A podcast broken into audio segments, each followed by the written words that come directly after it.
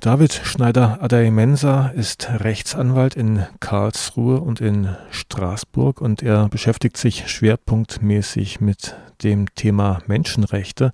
Im Jahre 2011 hat er ein vielbeachtetes Urteil erstritten. Da ging es um Zwangsbehandlung in der Psychiatrie.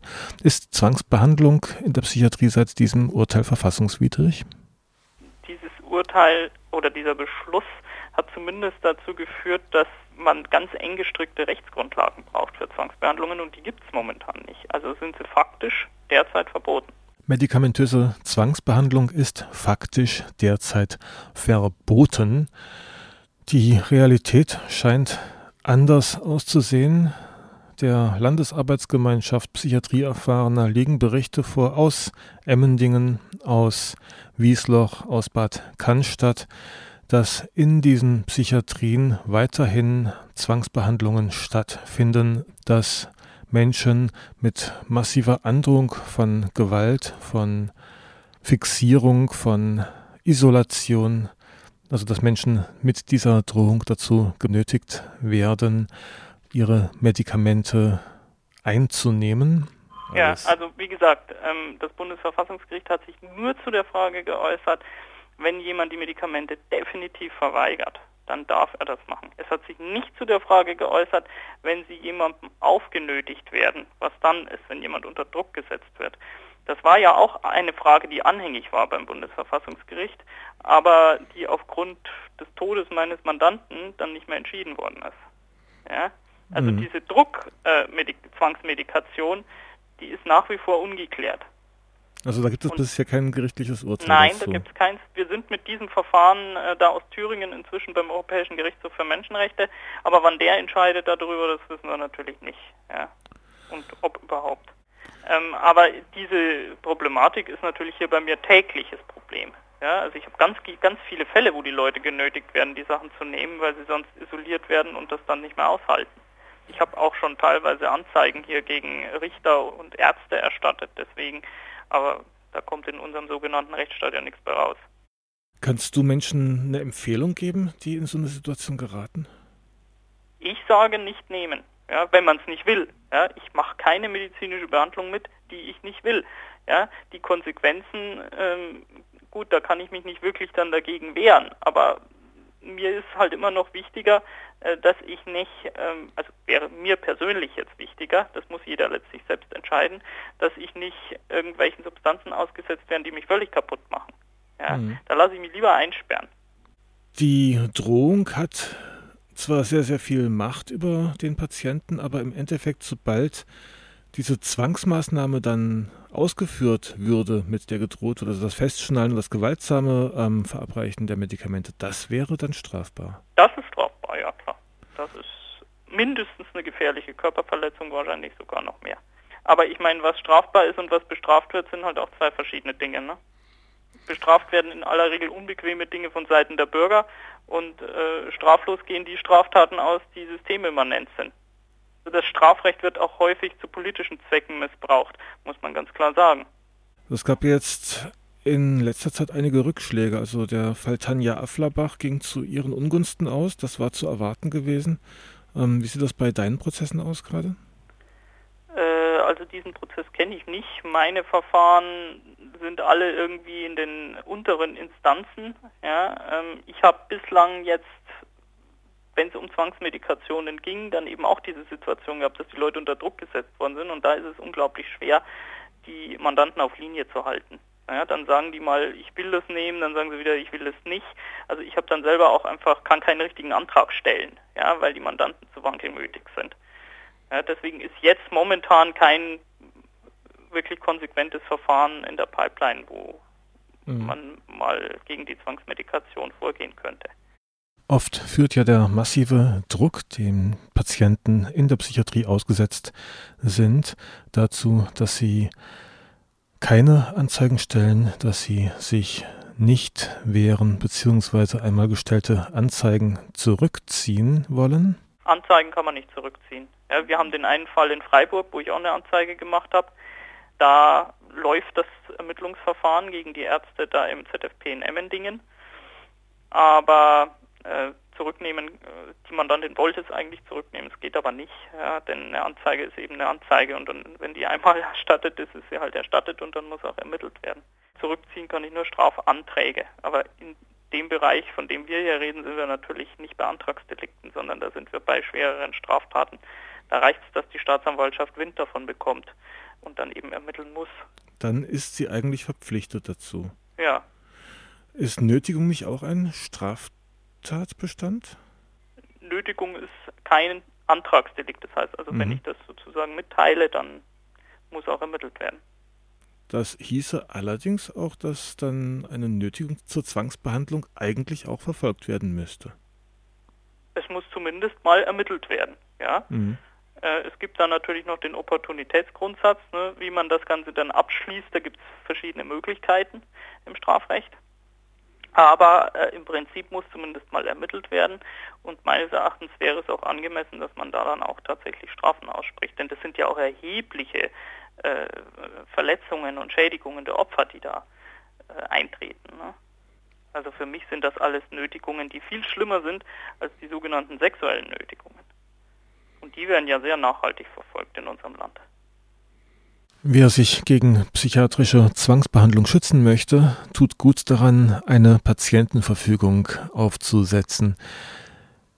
In dem Gesetzesentwurf für den neuen Unterbringungsparagraphen im Unterbringungsgesetz in Baden-Württemberg, also den Paragraphen 8, der die Zwangsbehandlung regeln soll, in diesem Entwurf wird auf eine wirksame Patientenverfügung Bezug genommen, die dann Vorrang haben soll. Gibt es denn dann auch unwirksame Patientenverfügung? Da muss jede Patientenverfügung als solches bewertet werden, ob sie wirksam ist oder nicht. Ja, das ist eine individuelle Frage. Ja, wenn man sich da an die Kriterien hält, dann ist die auch wirksam und zu berücksichtigen. Mhm. Ja, was ich halt häufig feststelle, ist, dass die Leute schon irgendwo untergebracht sind und dann fällt ihnen plötzlich ein, jetzt errichte ich mal eine Patientenverfügung. Äh, das geht natürlich dann nicht mehr. Ja, also die wird dann in aller Regel nicht wirksam sein, weil die Leute da schon gar nicht mehr äh, einen freien Willen äußern können. Also das sollte man dann schon frühzeitig machen.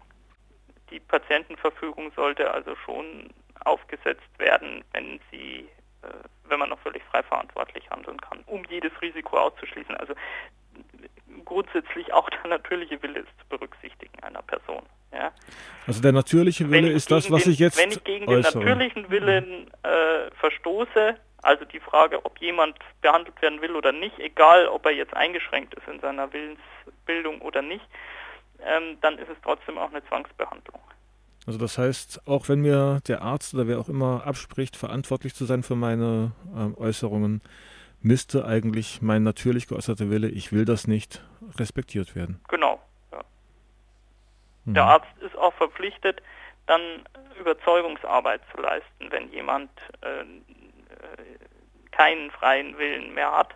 Das hat das Bundesverfassungsgericht in dem Grundsatzbeschluss ja auch gesagt. Das heißt also, er muss auf den Patienten einwirken, dass der sich einverstanden erklärt und nicht ihn einfach ähm, gewaltsam unterwerfen ja, er muss ihn zumindest vollumfänglich aufklären. Also ich würde sogar das äh, darauf hinwirken, sich einverstanden zu erklären, würde ich nicht für zulässig halten.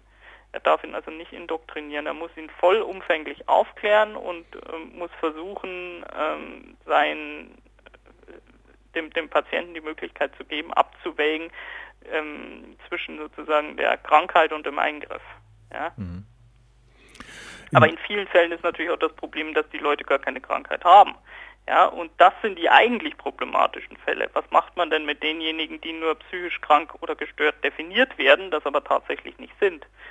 Ja, die fallen sofort in die Kategorie nicht krankheitseinsichtig. Ja, aber wie soll ich krankheitseinsichtig sein, wenn ich keine Krankheit habe? Wobei dann da wieder die Frage ist, gibt es überhaupt messbare ähm, Diagnosemethoden, um das zu ermitteln? Nein ganz klarer Punkt. Ja. Diese Diagnosen sind ähm, Fantasien von Psychiatern. Also das ist objektiv an keinerlei Kriterien festzumachen, ob jemand psychisch gestört ist oder nicht.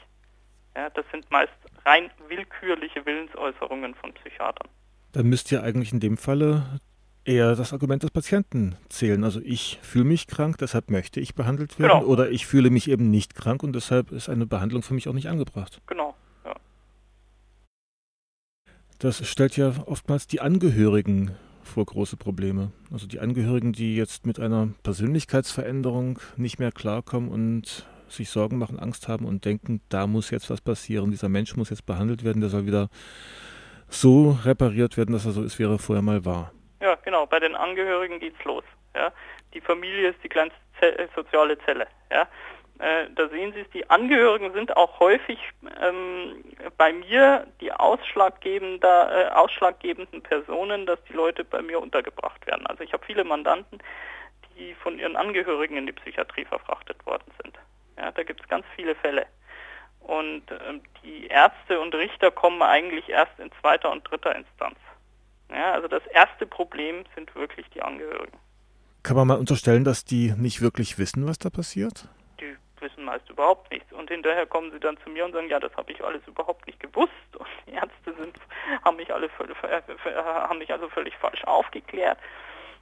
Das äh, ist natürlich auch ein Problem. Ne? Die Angehörigen stellen vielleicht fest, dass eine Person irgendwelche Auffälligkeiten zeigt oder nicht so will, wie sie sich das gerade vorstellen. Auch das kann ja äh, der Fall sein.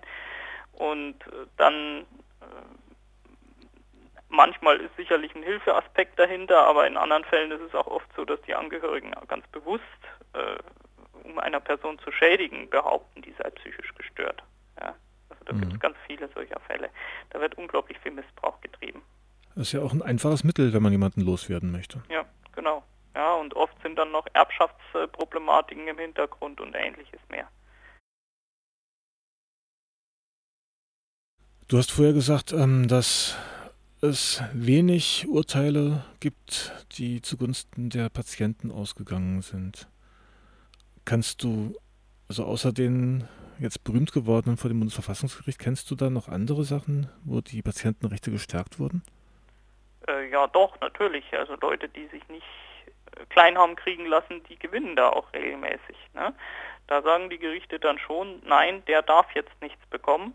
Ja? Und ähm, da habe ich äh, diesen Fall äh, nicht nur diesen Fall in Rheinland-Pfalz, sondern es gab also auch Entscheidungen des Landgerichts Stuttgart, des Landgerichts München II. Ähm, also da gab es schon eine ganze Reihe von Entscheidungen, die gesagt haben, nein, vorläufig keine Zwangsmedikation. Das setzt aber voraus, dass sich der Patient nicht unter Druck setzen lässt, dem Druck nicht beugt, also das Zeug genau. dann nicht freiwillig nimmt, sondern als ersten Schritt vielleicht in die Akte aufnehmen lässt, dass er das Zeugs nicht haben möchte? Genau. Also die Krankenhäuser sagen auch inzwischen offiziell, nein, sie müssen es nicht nehmen, aber wenn sie es nicht nehmen, dann äh, werden sie eben in irgendeiner Weise ausfällig oder zeigen Störungsbilder oder werden aggressiv und dann werden sie eben isoliert. Ja.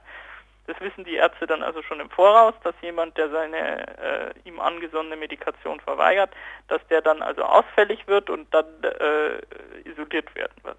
Ja, mhm. Ich habe auch viele Fälle von Leuten, die sich nicht compliant gezeigt haben, wie die das nennen, und dann in ein anderes psychiatrisches Krankenhaus verfrachtet werden.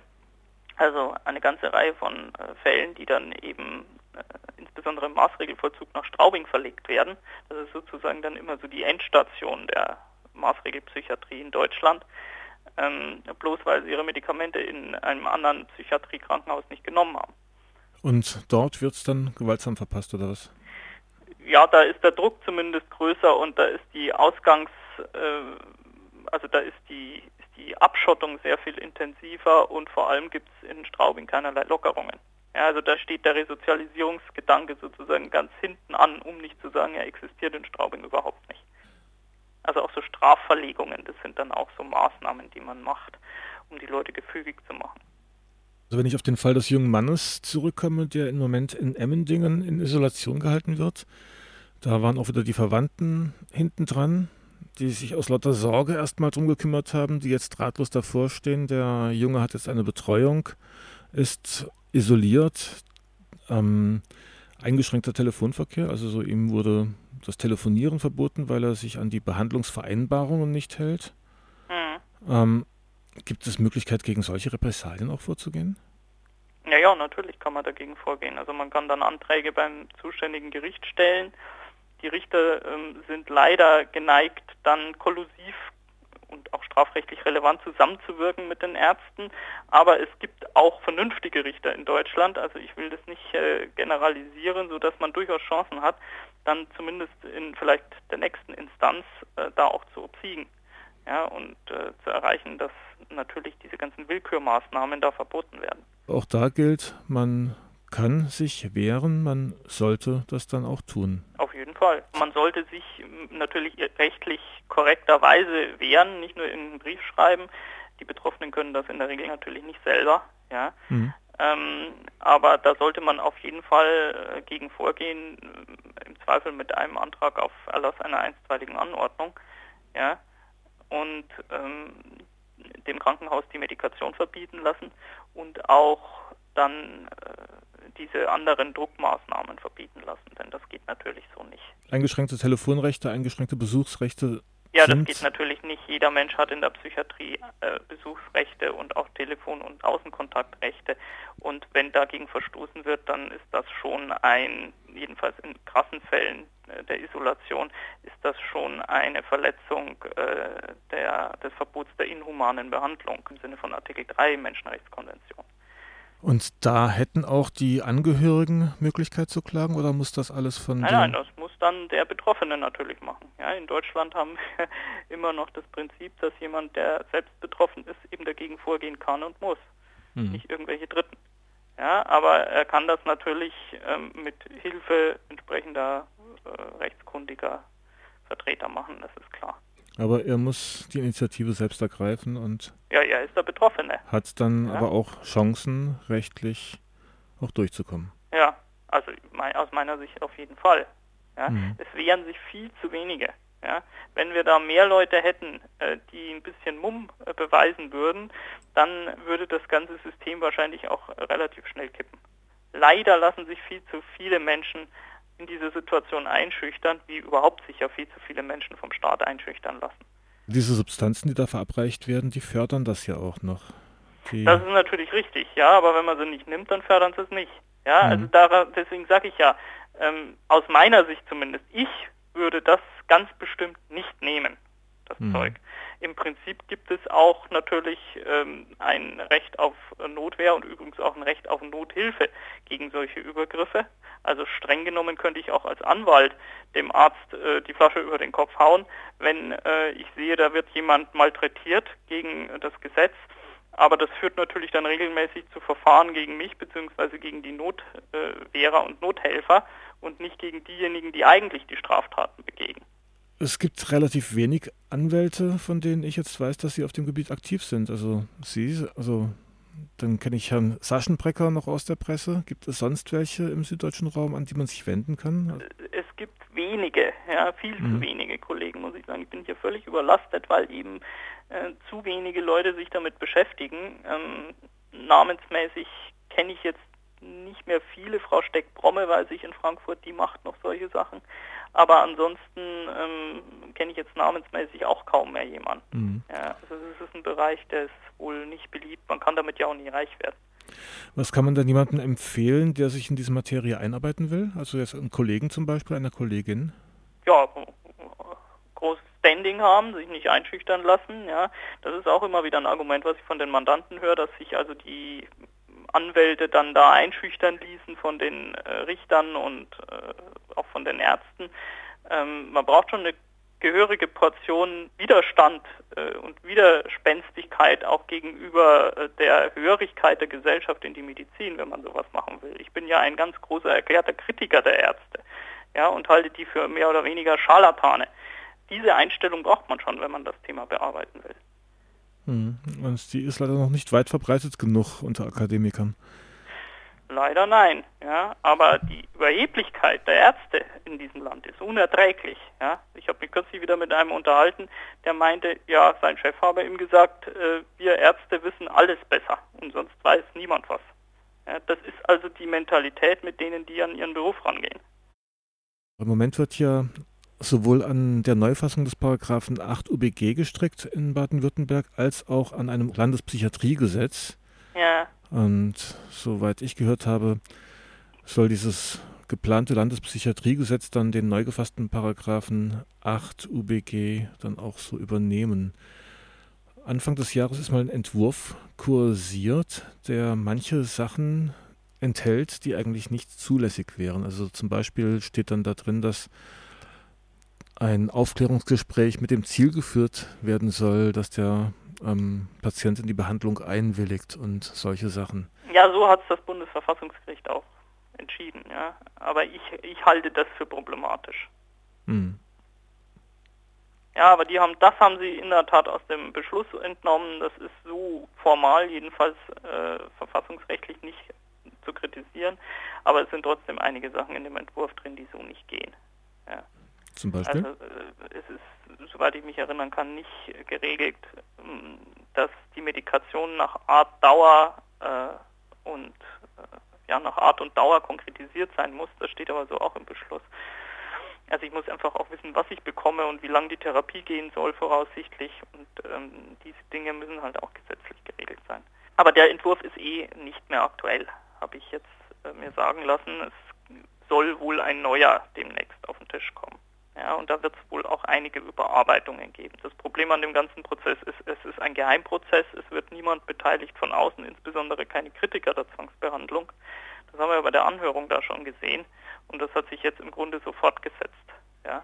Das Ganze wird nicht sehr offen und transparent verhandelt. Es handelt sich offensichtlich um ein Thema, was nicht zu sehr der Demokratie preisgegeben werden soll, ja, weil man dann nicht das erreicht, was man will. Ja, das ist ja auch immer in der äh, Realdemokratie so, dass gewisse Interessen dann äh, existieren und man versucht, die auch ähm, unter Verletzung seiner eigenen staatsrechtlichen Grundsätze durchzusetzen. Mhm. Aber wir müssen mal sehen, ob es überhaupt zu einer Neuregelung kommt. Äh, das sieht momentan in Baden-Württemberg auch gar nicht so positiv aus, weil offensichtlich die selber nicht recht wissen, was sie regeln sollen und es wenige Rückhalt für eine solche gesetzliche Regelung gibt. Im Übrigen würde ich natürlich am konkreten Fall ja, versuchen, das sofort wieder zu kippen. Wenn sich dann ein Kläger findet. Ja, wenn sich da jemand findet, genau. Es mhm. muss halt immer jemanden geben, der dann wirklich so konsequent ist und das durchzieht. Und das ist natürlich bei Menschen, die in der Psychiatrie sind, die dem ganzen Apparat ausgesetzt sind und die möglicherweise wirklich eine psychische Störung haben, nicht immer leicht da wäre es dann an uns, denen auch den Rücken zu stärken. Genau, die Verbände braucht man dann sicher dazu.